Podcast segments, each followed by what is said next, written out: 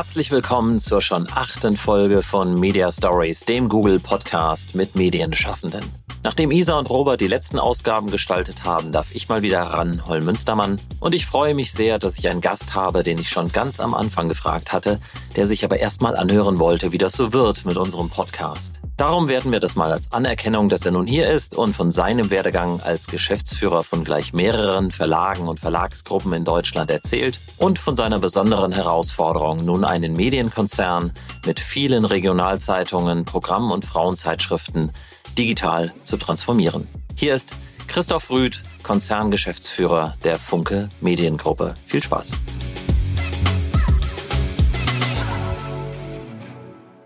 Hallo Christoph. Danke, dass du dich bereit erklärt hast, hier beim Media Stories Podcast dabei zu sein und schön, dich wiederzusehen. Holm, hallo. Ja, schön, dich wiederzusehen. Vielen Dank äh, für die Einladung. Ich freue mich. Für mich ist es jetzt der vierte Podcast, nachdem zwischendurch ja meine Kollegen Isa und Robert einige Episoden übernommen haben. Warst du schon mal bei einem Podcast zu Gast? Äh, noch nicht vor dem Mikro, aber sehr oft beobachten. Insoweit ist es tatsächlich heute meine Premiere. Aber als äh, Funke Mediengruppe machen wir an all unseren Standorten, auf unseren Marken Podcast, teilweise auch unter Funke. Wir haben so an die 70 Podcast-Formate regelmäßig und wir haben auch eine Million Streams im Monat. Wow.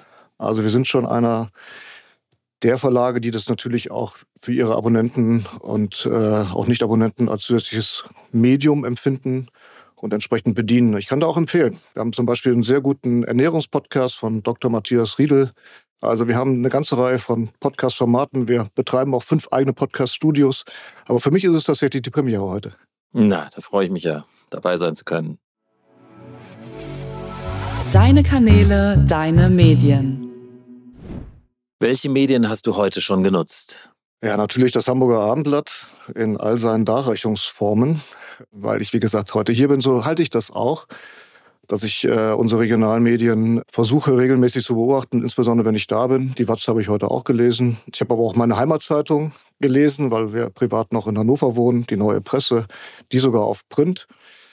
Äh, die anderen Formate dann doch digital. Ich habe eine Reihe von Newslettern konsumiert. Da wird man ja in die verschiedensten Medien reingelotst. Also einen bunten Strauß, Spiegel war, glaube ich, dabei und auch die FAZ. Also äh, ja, eine Reihe von Medien. An dir soll es nicht liegen, wenn die Medien mal Probleme bekommen.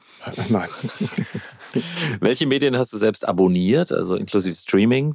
Ich habe tatsächlich alle unsere Medien natürlich äh, abonniert, in allen Darreichungsformen. Ich habe, äh, wie gesagt, noch eine Regionalzeitung in Hannover Horizont als Fachmagazin, den äh, Spiegel digital und als Streamingdienste äh, Sky. Äh, nicht wegen Fußball, sondern wegen Handball. Bin auch ganz enttäuscht, weil Sky die Handballrechte ja jetzt äh, nicht mehr hat. Und äh, Netflix und Spotify.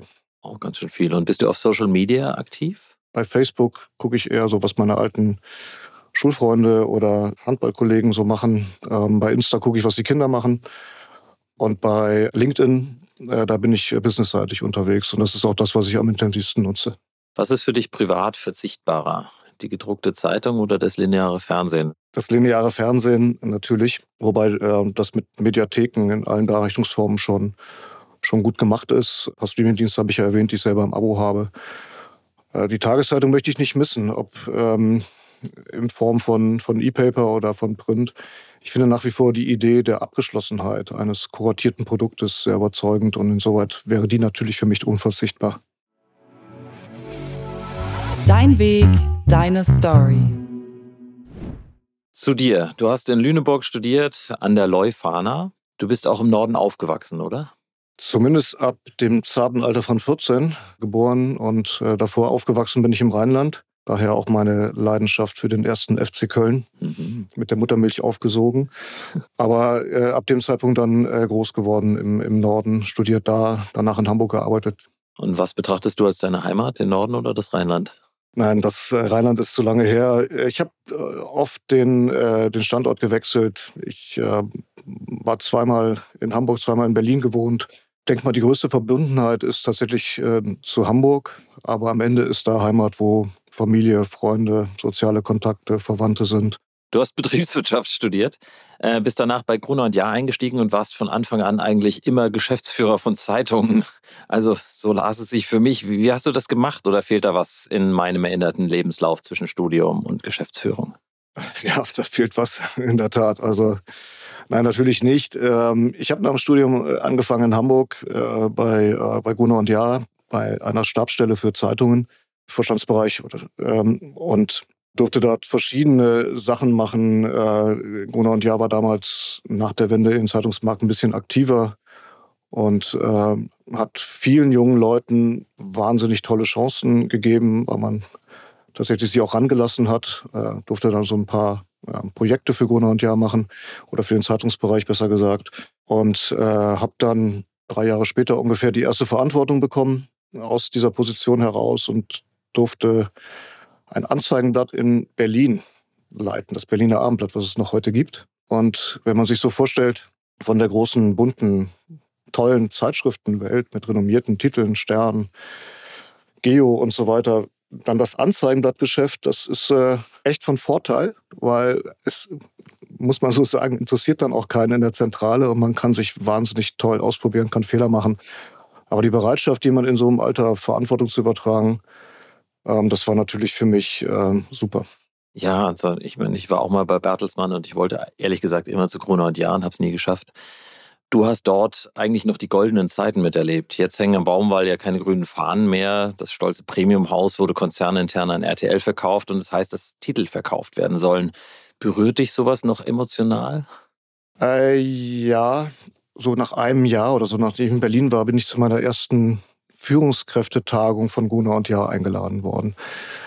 Ähm, ich wohnte dann in Berlin und dann war die in Hamburg im Atlantik und dann durfte ich da mit, mit weiß ich nicht, 28 Jahren in, im Atlantik übernachten und in dem großen Saal sprach dann Gerd Schulte-Hillen über die Bedeutung von Journalismus und, und des geschriebenen Wortes. Und das hat mich echt gepackt, muss ich sagen. Und seitdem liebe ich das auch, in diesem Job zu arbeiten und äh, dafür einzustehen, dass Journalismus weiterhin unabhängig finanzierbar bleibt. Du hast für Gruner und Jahr damals äh, die Geschäftsführung eines ganz besonderen Abenteuers der deutschen Zeitungsgeschichte übernommen, der Financial Times Deutschland. Neun Jahre lang hast du ja daran gearbeitet, die lachsfarbene Zeitung als zweiten deutschen Wirtschaftstagestitel zu etablieren. Ich glaube, an den Leuten hat es äh, nicht gelegen. Die FTD war die erstaunliche Quelle an Führungsfiguren der deutschen Medienlandschaft. Du selbst natürlich, Christoph Käse, Steffen Klusmann, auch Julia Jeckel, die tragischerweise ja 2012 nach zwölf Jahren, als dann Gruner und Jahr Vorstand das Ende verkünden musste. Was war das Besondere an der Financial Times Deutschland? Da fanden sich zwei, zwei große internationale Zeitungskonzerne mit der FT und Gruner und Jahr zusammen und, und hatten die Bereitschaft, in, im Jahr 2000 nochmal unter dem, unter dem Claim One Brand All Media äh, ein Wirtschaftsmedium rauszugeben. Und das muss man so, glaube ich, ein bisschen in dem zeitlichen Kontext, da war äh, gerade Alltime High der Dotcom-Entwicklung äh, am, den, an am neuen Markt. Und sehr, sehr viel IPO und Börsengeld, äh, auch in Medien dann, dann da. Und es schien so, es schien so der, der, der richtige Zeitpunkt zu sein. Und, und dann äh, hat das gerade so, glaube ich, drei Monate gedauert und dann platzte die Dotcom-Bubble. Und seitdem hat dann die Zeitung versucht, trotzdem mit hochrelevanten, guten Wirtschaftsjournalismus auch profitabel zu werden. Und das hat wahnsinnig zusammengeschweißt. Es gemeinsam einerseits im Medienmarkt zu schaffen, Auflage zu gewinnen gegen die Wettbewerber, die natürlich dann auch, äh, sag mal, aufgerüttelt waren und auch, auch ich glaube, sich verändert haben, insbesondere das Handelsblatt. Aber äh, auf der einen Seite dann tatsächlich neue Leserinnen und Leser zu gewinnen und auf der anderen Seite aber zu beweisen, dass das funktioniert. Und da muss ich beiden Verlagshäusern sagen, also die haben ja, wie du sagst, zwölf Jahre durchgehalten. Am Ende musste so Julia Jeckel dann, dann diesen Schritt vollziehen. Aber dieser verlegerische Langmut, es, es zu wollen, zu beweisen, das äh, hat, glaube ich, allen höchsten Respekt abgezollt. Und da mitzuarbeiten und äh, es sowohl verlegerisch als auch kommerziell schaffen zu wollen, hat unglaublich zusammengeschweißt. Es war so ein richtiges Wir-Gefühl. Es war eine tolle Truppe. Alle haben ja ihre Bestandsjobs dann quasi aufgegeben und sind in dieses Abenteuer rein. Und äh, äh, angefangen von Christoph Käse, Andrew Gauss, aber Steffen Klusmann, die haben, glaube ich, handverlesen die besten Leute geholt. Ich treffe noch heute auf sehr viele Menschen, die sagen, ich habe die gelesen, schade, dass es die nicht mehr gibt. Gehöre ich dazu. Und äh, du gehörst dazu, das freut mich sehr. Und diese Community existiert übrigens immer noch. Das, äh, ich habe äh, gerade äh, in den letzten Tagen äh, geht es um die Terminorganisation rund um das zehnjährige Einstellen. Diese Truppe ist immer noch im Netzwerk miteinander aktiv. Das ist schon was ganz Besonderes. Aber du bist trotzdem schon vor dem Ende der FTD zu Axel Springer gewechselt. Du wurdest da Verlagsgeschäftsführer der Weltgruppe, zu der damals ja auch noch die Berliner Morgenpost gehörte. Jetzt bist du lustigerweise wieder für die Berliner Morgenpost verantwortlich. Wünschst du dir heute, du hättest in deiner damaligen Verantwortung schon Dinge angestoßen, die es dir heute leichter machen würden? Ach, das lässt sich immer so aus einer Perspektive von heute leicht oder auch schwer beurteilen. Ist vielleicht auch ein bisschen müßig. Äh, nein, ich, äh, ich liebe die Morgenpost. Ich finde es eine ganz tolle Marke, wahnsinnige Tradition. Ich, nächstes Jahr feiern wir das 125. Jubiläum der Berliner Morgenpost. Und natürlich freue ich mich, dass wir, dass wir diese Marke in, in unserem Portfolio haben. Gerade letzte Woche gab es eine Eröffnung einer Ausstellung in Berlin äh, vom Marketing Club. Da wurde die Kampagne der Morgenpost prämiert. Und in der Tat ist das eine, die unter meiner damaligen Zeit entstanden ist und die es immer noch gibt. Berlin ist wenn, die sich aber ständig verändert und äh, den, ja, den aktuellen Herausforderungen, Gegebenheiten anpasst. Und das ist, glaube ich, das, was die Morgenpost auszeichnet. So mit der Zeit zu gehen und sich zu wandeln und trotzdem diese starke Tradition und die Reputation der Marke aufrechtzuerhalten. Und ich, wie gesagt, ich bin froh, dass sie im Funke-Portfolio ist und äh, damit auch froh, dass ich mich wieder ein bisschen mit darum kümmern darf. Nach ein paar Jahren Berlin bist du dann nach Hannover zur Verlagsgruppe Matza gegangen. Warum eigentlich? War es in Berlin nicht mehr spannend genug, oder? Nein, ich fand die Springerzeit äh, tatsächlich auch, auch klasse. Ich, ich, war auch gerne in Berlin. Ich äh, war gerne für, für die Weltgruppe, für die Abonnementzeitung, war ja auch schon ein bisschen Abendblatt und, und, und Morgenpost zuständig oder auch tätig mit meinen Kollegen gemeinsam. Aber man konnte, glaube ich, schon sehen, dass die Strategien der Häuser so ein bisschen unterschiedlich sind. Bei Springer war ja schon gewisse Bereiche auch, äh, auch zentralisiert und man hat sich schon, oder ich habe mich zumindest gefragt, wie groß ist eigentlich der Gestaltungsspielraum äh, in der Verlagsgeschäftsführung jetzt und wie groß wird er denn eigentlich künftig sein? Und da war es für mich äh, äh dann klasse, dass äh, ich die Chance bekommen habe, ähm, übrigens mit einem ehemaligen Kollegen zusammen, den ich aus meinen Anfangstagen aus dem Gruner und Jahr Stabsbereich Zeitungen kannte. Thomas Differt. Äh, dann äh, beim Matzak tätig zu werden. Thomas Differt, exakt. Der ja dann äh, CEO war und im Zuge des Generationswechsels, äh, oder besser gesagt CEO wurde im Zuge des Generationswechsels und ich als CEO dann an der Seite, wie man so sagt, auf der Brücke tätig werden durfte. Und das war die, das war der Reiz und die Herausforderung, das gemeinsam zu machen. Hm, bei Matzak hast du zum ersten Mal für ein Unternehmen gearbeitet, das Tageszeitungen von Axel Springer gekauft hatte. Damals die Leipziger Volkszeitung, Ostsee-Zeitung, Lübecker Nachrichten. Du kanntest die strategischen Diskussionen über die Zukunft dieser Titel ja aus deiner Zeit als Weltgeschäftsführer. Axel Springer hätte die Zeitung vermutlich nicht verkauft, denke ich, wenn sie ihnen noch eine rosige Zukunft zugetraut hätten. Hat sich das dann in deiner neuen Rolle nicht komisch angefühlt oder konntest du eher beweisen, dass die Einschätzung deines alten Arbeitgebers falsch war? Ach, ich weiß nicht, ob das, äh, ob das der Ansatz ist, das zu beweisen. Das sind, wie gerade schon ausgeführt, das sind unterschiedliche Strategien, die die Häuser verfolgen. Aber im Übrigen ist es so, dass bei der Fragestellung, wie lange gibt es denn äh, Zeitungen noch, ich immer so ein bisschen verwundert zurückfrage, wieso eigentlich das Produkt Inhalte immer mit dem Medium Papier verwechselt wird. Das äh, geht mir tatsächlich so und da arbeiten sowohl Matzak als auch Funke und auch ganz viele andere äh, Medienhäuser dran, genau diesen regionalen Journalismus trägerunabhängig in die Zukunft zu tragen und deshalb bin ich überzeugt davon, dass uns das auch gelingen wird und empfinde das überhaupt nicht als Bedrohung, sondern im Gegenteil als Herausforderung im strukturellen Wandel, äh, der meines Erachtens nicht disruptiv ist, sondern relativ gut kalkulierbar. Die Transformation von, von einem Geschäftsmodell in das andere unter Bewahrung des Kernproduktes Journalismus zu gestalten. Und Matzak hat ja mit ihren 19 Regionalzeitungen und vielen Anzeigenblättern auf den ersten Blick ein ähnliches Profil wie. Ähm, so wie du es ja gerade auch ausgeführt hast, dass es da viele Parallelen gibt. Aber was ist aus deiner Sicht der größte Unterschied der Häuser? Das ist natürlich offensichtlich ein Portfolio. Ähm, es gibt viel Verbindendes. Beides sind traditionsreiche Häuser. Beide stehen dafür ein, dass sie Regionaljournalismus in die Zukunft tragen. Ähm, bei Funke gibt es meines Erachtens äh, durch die Aufstellung mit, mit Publikumszeitschriften und auch einer, einer Digitalsparte nochmal noch mal die Chance, das zu verbinden und daraus nochmal mehr zu machen. Und äh, auch, auch das gelingt uns mit, gemeinsam mit meinen Kolleginnen äh, zunehmend besser. Und gerade dieses innerliegende Potenzial der, der Funke Mediengruppe äh, auch für den, für den Nutzer und für die Nutzerin noch besser auf die Straße zu bringen in, in, in kombinierten Angeboten, ist eine Riesenchance, die wir auch nutzen werden. Deine Herausforderungen, dein Deep Dive. Damit sind wir schon bei deinem aktuellen Arbeitgeber angekommen, bei Funke, der ehemaligen Watz-Gruppe aus Essen. Imposanter Medienkonzern mit 1,2 Milliarden Euro Umsatz. Das ist zumindest die letzte Zahl, die ich auf Wikipedia finden konnte aus 2018.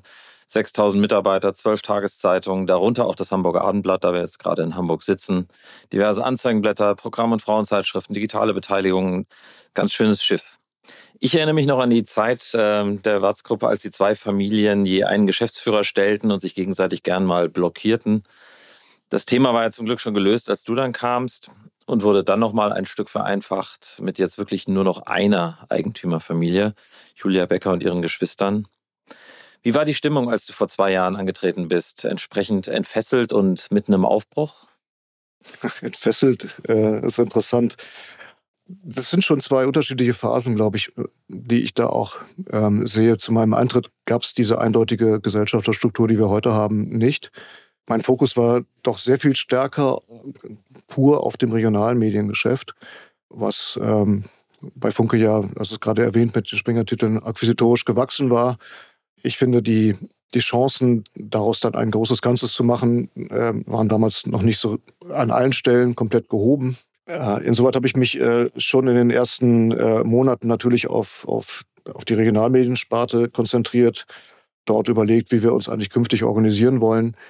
Als ich dann gerade mit meinen Überlegungen fertig war, so nach drei Monaten kam der Hackerangriff, äh, der uns da relativ stark natürlich erstmal auf dieses Thema hat konzentrieren lassen und dann habe ich die Zeit genutzt, um innerhalb der Regionalmedien organisatorische Voraussetzungen zu schaffen, um aus dem stark akquisitorisch gewachsenen Unternehmen, was zwar schon ein bisschen her war, aber ähm, das war noch nicht in allen Strukturen so aufgestellt, dass man die Chancen daraus dann auch optimal genutzt hat. Du meinst die Übernahme der ganzen Springer-Titel, auch der Zeitschriften damals, ne? Ja, genau, genau. Für mich dann primär halt Hamburger Abendblatt und Berliner Morgenpost, aber ich habe zumindest dann äh, erkannt, dass die, dass die äh, fünf Titel, dass wir daraus schlagkräftiger werden können, weil gerade auch in Zusammenarbeit mit zentralen äh, Units wie Funke Digital halt nicht klar war, wie wird eigentlich priorisiert, wie läuft Produktentwicklung, so dass man da die Chancen tatsächlich dieses, dieses starken Verbundes noch nicht optimal ausgenutzt hat. Und dann kam eben die ähm, Übernahme durch die, durch die Familie in Gänze. Und ähm, das hat tatsächlich auch nochmal noch mal einiges verändert. Also allen voran natürlich dieses Bekenntnis der Familie, nochmal in den Erwerb von weiteren Anteilen reinzugehen. Auch hier wieder mit einer ganz klaren Verpflichtung der Familie gegenüber, dem Erbe gegenüber, aber auch der Gesellschaft gegenüber, Journalismus zu bewahren und zu erhalten. Und äh, ich empfinde das auch als, als Verpflichtung. Äh, auch als angestellter Manager, genau daran mitzuarbeiten. So, und dann kam im Spätsommer des letzten Jahres die äh, Übernahme der restlichen Anteile durch die Familie und das zollt mir und, und auch vielen Kolleginnen und Kollegen schon Respekt ab, dann nochmal in die Verantwortung reinzugehen für ein Gesamtunternehmen. Übrigens auch mit, der, mit dem klaren Willen und Bekenntnis der Familie, das nicht nur für sich, sondern auch schon für die nächste Generation zu machen. Und äh, diese Verantwortung spüre ich natürlich auch und da komme ich auch gerne nach.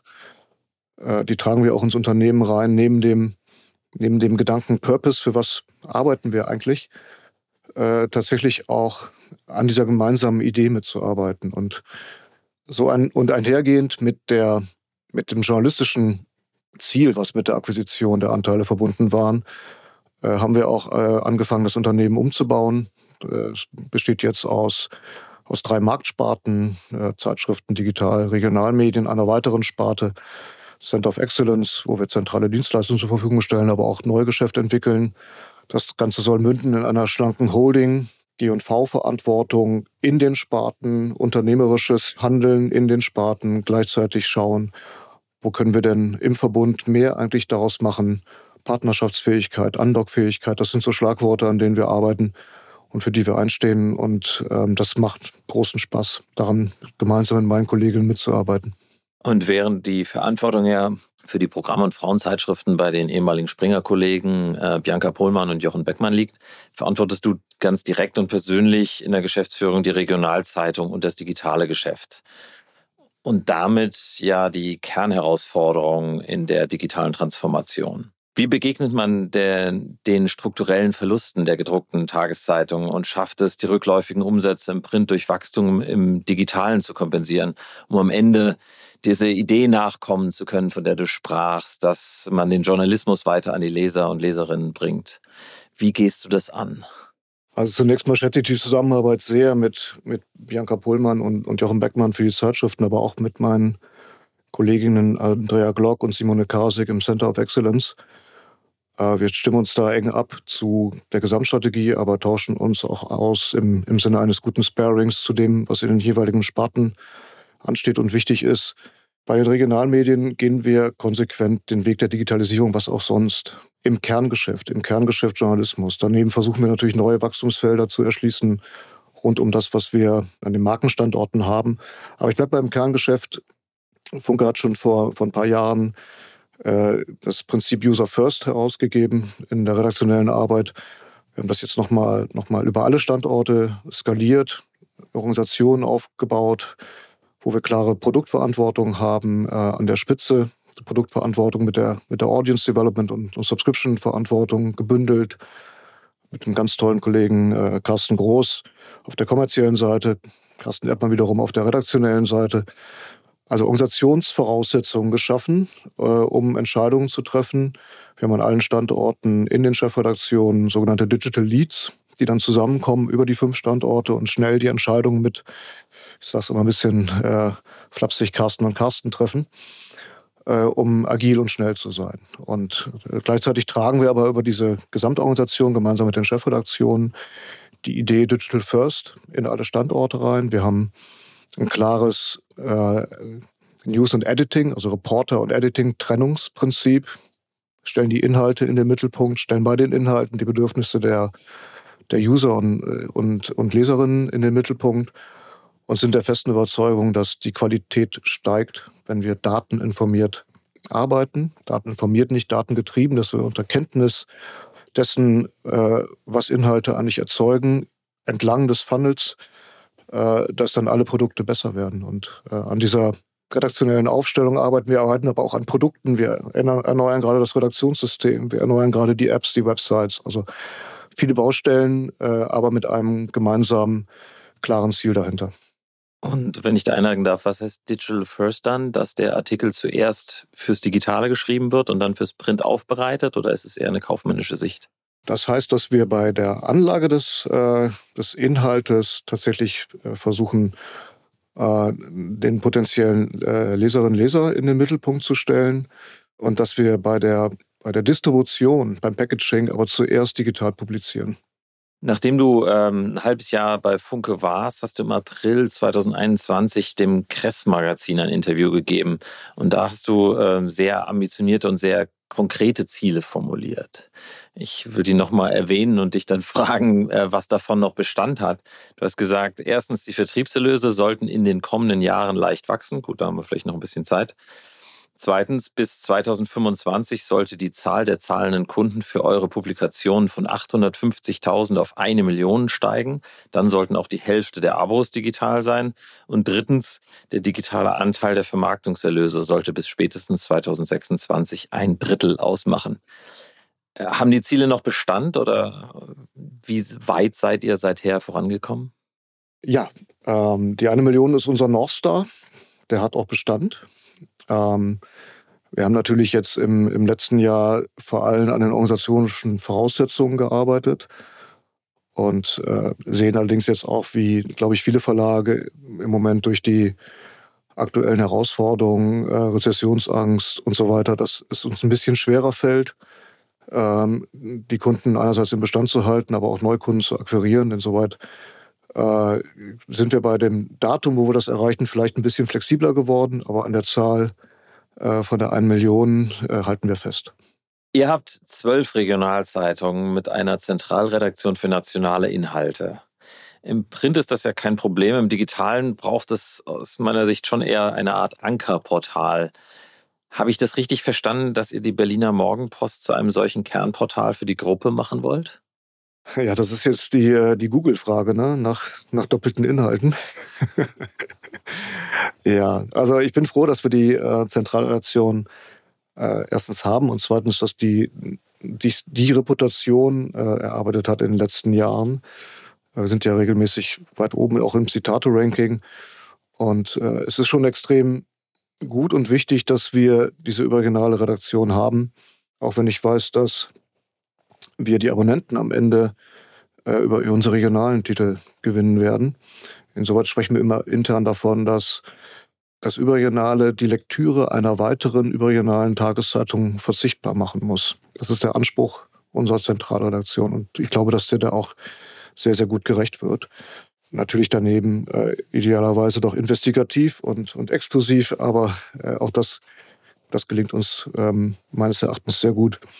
Zur Morgenpost, ja, in der Tat. Die Morgenpost ist schon jetzt eines unserer Zugpferde, was die Reichweite und auch, auch was überregionale Nutzung betrifft. Im letzten Jahr sehr stark auch äh, durch, die, durch die sehr, sehr gute Corona-Berichterstattung, aber auch Corona-Informationen, Corona-Karte, die bundesweit äh, immer sehr, sehr stark genutzt wurde. Und äh, wir haben zuletzt tatsächlich überregionale Inhalte nach einem gewissen Verteilungsprinzip zuerst auf bestimmten Portalen publiziert. Die Fachleute wissen, was ich meine, der Canonical äh, dann hat man ein bestimmtes Verteilschema. Das haben wir jetzt geändert. Wir haben uns tatsächlich entschieden, dass wir sämtliche überregionalen Inhalte zuerst auf Morgenpost machen, beziehungsweise nicht gar nicht zeitlich zuerst, sondern dass Morgenpost das Google Heimatportal ist, weil wir es auch mit einer Organisationsveränderung verbunden haben. Die Morgenpost war bisher ein, ein, ein selbstständiges äh, Konstrukt in der Redaktion mit, mit Redaktion mit, und Editing. Wir haben die Morgenpost jetzt vom Kudamm rübergezogen in die Friedrichstraße. Gemeinsam sitzen wir jetzt da mit der Zentralredaktion und haben zwei redaktional starke Teams, ein überregionales und ein regionales für Berlin, haben aber alles das, was, was die Printproduktion betrifft. Wir haben Printdesk und wir haben Digitaldesk und produzieren jetzt aus diesen beiden Desks heraus alle Inhalte, einmal eben unter einer Marke und im anderen Fall für alle unsere anderen Titel. Und da, wo der Digitaldesk sitzt, sitzt nicht nur der Digitaldesk, sondern sitzen auch mittlerweile sämtliche Kollegen aus dem Produkt und aus dem Sub und aus Audience und aus SEO. Also wir haben einen Digital Hub in Berlin gegründet und äh, tauschen uns da permanent so aus, dass wir das optimale Ergebnis für Morgenpost und damit für die Gruppe erzielen können. Wo siehst du denn die größten Wachstumspotenziale für Funke als Gruppe in den nächsten Jahren? Ja, natürlich auch im, im Digitalbereich. Wir meinen das äh, durchaus ernst. Äh, die zweite, der zweite Teil der Frage von zur Millionen war ja, äh, steigende Vertriebserlöse. Das, davon gehen wir auch aus, dass wir es schaffen, den, den Umsatzrückgang Print zu überkompensieren äh, im Digitalen. Äh, ansonsten rund um die starken Brands, nochmal hier am Beispiel Hamburg, ich glaube, äh, ich spreche da gerne so von Local Trust, Local Reach, Local Brand. Ich glaube, da ist was. Unter Abendblatt so eine starke Marke. Auch andere Marken, ob die, ob es die Watz ist oder die Thüringer Allgemeine. Ich glaube, dass wir rund um das Markengeschäft mehr machen können. Und damit meine ich nicht nur die, ich meine kein Merchandising äh, oder die klassische Lesereise, sondern ich glaube, dass, dass wir da in ganz anderen Geschäftsfeldern äh, unsere Stärken ausspielen können. Und gleichzeitig schauen wir sehr gezielt auch auf anorganisches Wachstum. Das heißt, wir werden weiter akquirieren, nicht nur im Regionalmedienbereich, sondern vor allem in unserer Digitalsparte, wo wir äh, nach einer Bild- und Bei-Strategie äh, uns immer wieder rund um bestimmte Cluster, die wir identifiziert haben, verstärken und dort richtig Unternehmenswert aufbauen und viel resilienter auch sind, zum Beispiel jetzt in der, in der aktuell sich androhenden äh, rezessiven Entwicklung. Ihr habt im digitalen Publishing, du erwähntest es schon, halb ähm, organisatorisch Reichweitenportale von Markenportalen getrennt. Wie unterscheidet ihr das und was versprecht ihr euch von der Trennung? Also die kurze Antwort ist äh, Paid versus Reach. Das eine ist ein Transformationsgeschäft, was wir rund um die Marken machen, äh, wo wir versuchen, alle, in dem Fall 1000 Redakteure, in den Regionalmedien auch zu enablen, äh, beizutragen, dass uns die Leute Zeit spenden mit relevanten Inhalten. Und wenn sie uns Zeit spenden, werden sie irgendwann auch bereit sein, ins digitale Abo reinzugehen. Klares Transformationsgeschäft. Das andere ist ein Digital Pure Play, wo wir unter anderem Markennamen, also beispielsweise der Westen als, als Reichweitenportal, äh, aber auch äh, Verticals, wo wir Digital Publishing unabhängig von den ähm, tradierten Marken betreiben. Wenn man so will, im Schnellboot mit eigenen Redaktionen. Die sind gänzlich getrennt. Die sind übrigens sogar in den Sparten getrennt. Das eine Digital Pure Geschäft betreibt Funke Digital sehr erfolgreich. Und das andere äh, ist in der Verantwortung der Transformation in den Regionalmedien.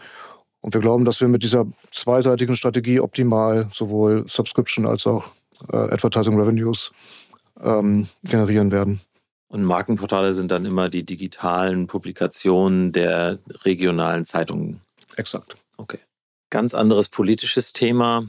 Du bist vor einem Jahr im Bundesverband der Zeitungsverleger nach vorne getreten und hast die Führung des Verbands durch deinen ehemaligen Vorgesetzten in Frage gestellt, nach geleakten SMS über die Rolle deutscher Journalisten und Journalistinnen. Wir erinnern uns. Nun hat sich die Führung des BDZV tatsächlich restrukturiert. Matthias Döpfner hat sein Amt nach sechs Jahren niedergelegt. Ihr seid aber trotzdem nicht wieder eingetreten. Warum nicht?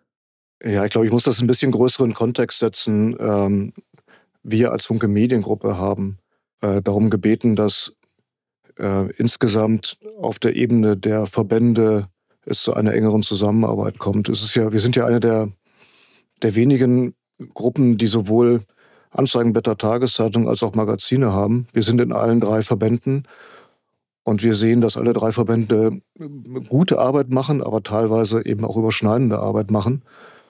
Und deshalb glauben wir, dass ein, ein, eine, eine Konzentration und eine engere Zusammenarbeit der Verbände äh, durchaus Chancen bietet. Wir haben, wir haben ja Anfang des Jahres dann auch äh, Reformvorschläge äh, unterbreitet. Das, äh, haben auch sehr intensiv an einer Reformkommission mitgearbeitet. Äh, es sind jetzt auch, ähm, finde ich, erste gute Schritte in der Reformkommission erarbeitet worden und auch bei dem letzten bei der letzten Delegiertenversammlung verabschiedet worden. Ähm, und trotzdem glauben wir, dass in der, dass da noch mehr geht. Äh, das geht immer noch mehr und der Verband wird das auch machen. Wir werden das auch weiterhin aufmerksam äh, beobachten. Wir gehen auch im, im gegenseitigen Respekt und äh, auseinander und auch mit der Zusicherung, dass wir weiterhin den Kontakt halten werden und dass wir gerade bei der Frage politische, äh, politischer Lobbyismus, Stichwort öffentlich-rechtliche oder auch Zustellförderung, ja, das musst du jetzt aushalten, auch Leistungsschutzrecht, ähm, dass wir da weiterhin uns eng abstimmen. Ähm, wir haben als Funke Mediengruppe die ausreichende Größe, dass wir diese Arbeit auch direkt machen können und trotzdem werden wir sie weiterhin in enger Abstimmung mit den, mit den Verbänden machen. Wir bleiben ja im Medienverband der freien Presse und auch im Bundesverband der Anzeigenblattverlage. Äh, also wir sind nicht so ganz weg, aber wir, haben, wir bleiben jetzt erstmal bei diesem Schritt. Deine Meinung, deine Thesen. Wie siehst du die Zukunft der deutschen Nachrichtenmedien in den nächsten fünf Jahren? Was muss getan werden, dass die Bürgerinnen und Bürger, nach Olaf Scholz, weiter von vielen verschiedenen Medien mit gut recherchierten und überprüften Nachrichten versorgt werden? Also wir müssen natürlich unseren Job machen und ähm, der ist auch kein anderer als in den letzten Jahren. Wir müssen mit, mit guten, relevanten Inhalten überzeugen und dann werden uns die äh, Leserinnen und Leser auch uns ihre Zeit schenken. Wir müssen diverser werden, das wissen wir. Wir sind, äh, aber haben aber da auch eine große Chance, weil wir äh, in den Redaktionen äh, auch nach wie vor gut rekrutieren und über Volontäre uns selber verjüngen. Das heißt, unser, unser Angebot muss breiter werden, muss auch etwas vielleicht hier und da auch ein bisschen weicher werden. Auch da haben wir tolle Chancen über das Portfolio der Funke Mediengruppe, weil wir da einfach von, von guten Zeitschrifteninhalten auch profitieren können.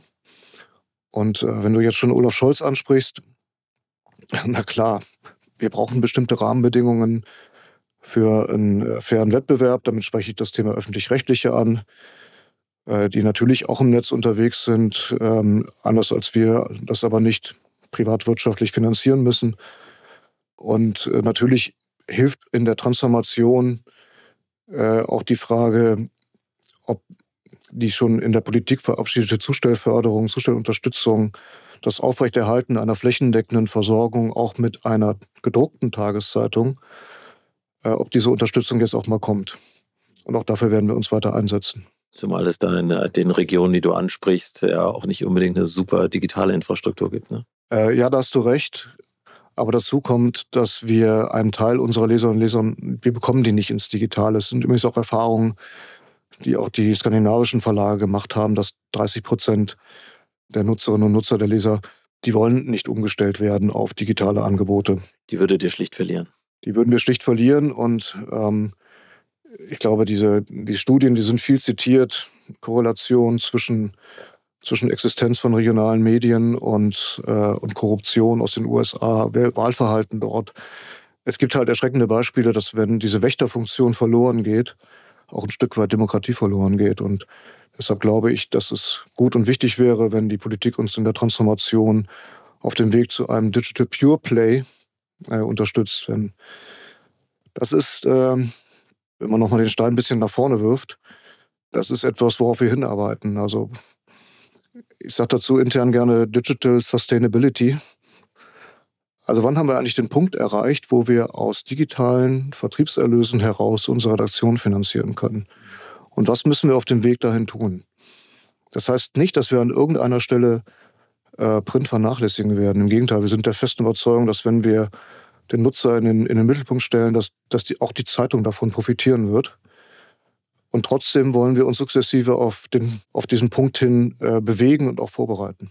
Gehst du denn von einer weiteren Konsolidierung im deutschen Medienmarkt aus? Ich meine, so große Übernahmen von Zeitungen oder Zeitschriften sind im deutschen Markt ja nicht passiert in den letzten Jahren.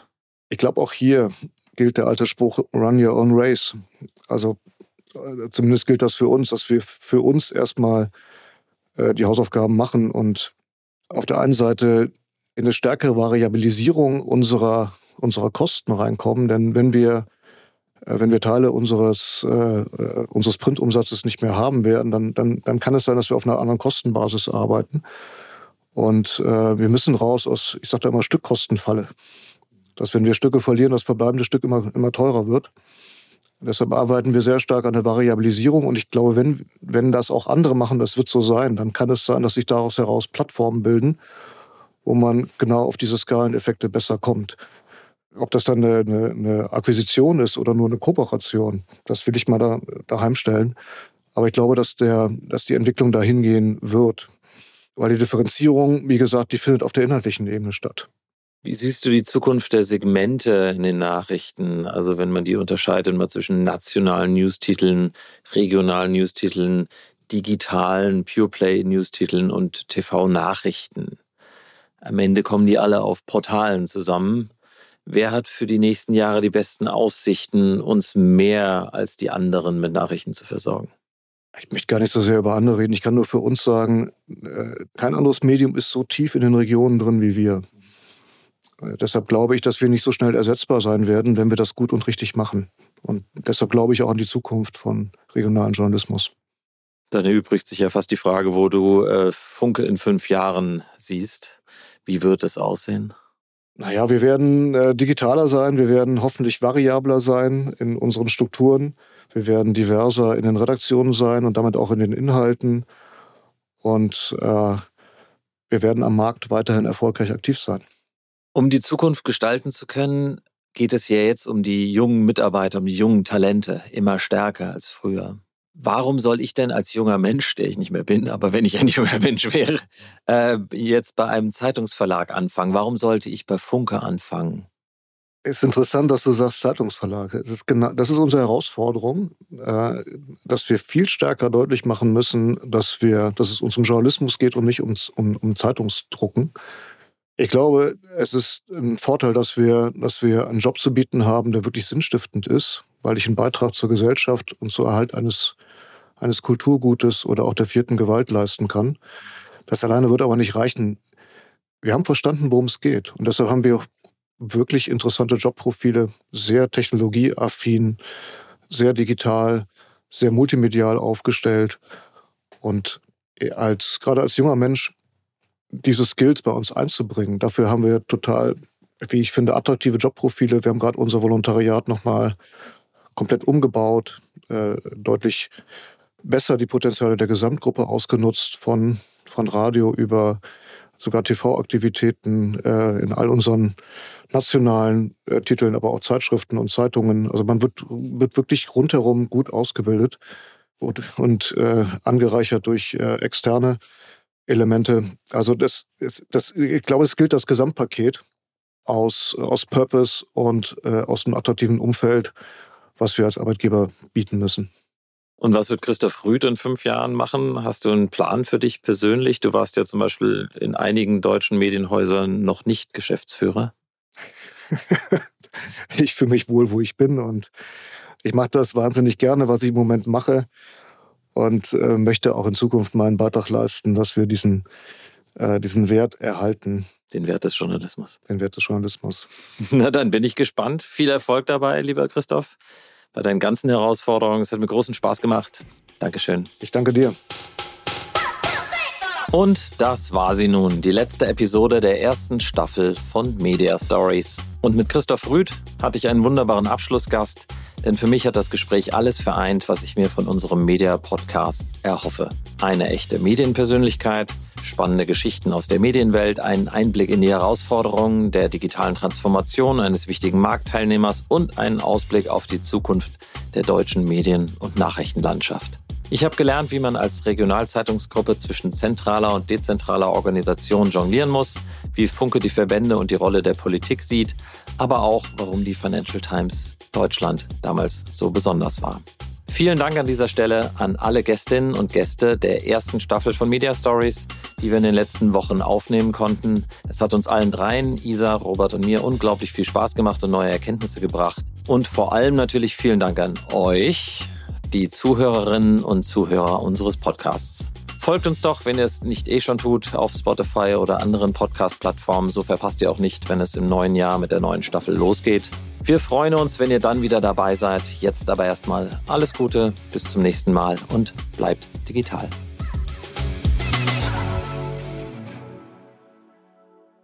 Dieser Podcast wird produziert von Podstars bei OMR.